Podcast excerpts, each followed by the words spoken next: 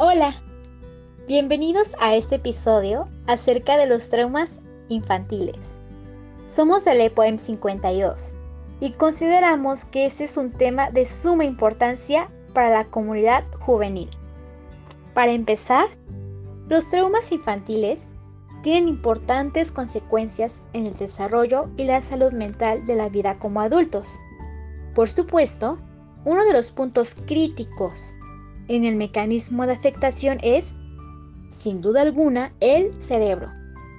El estrés provoca un menor desarrollo del hipocampo y el córtex prefrontal, que deriva en adultos típicamente más sensibles y tendentes a sobrereaccionar ante las adversidades generando aún más estrés.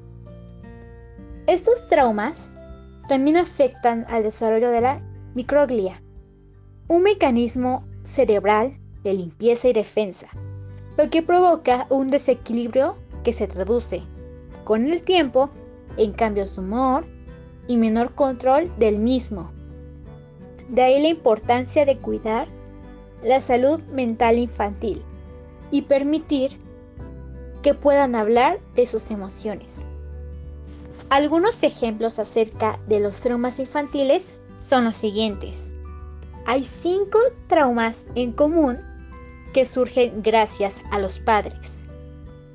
El primero, el sentimiento de culpa. El segundo, la incapacidad de relajarse.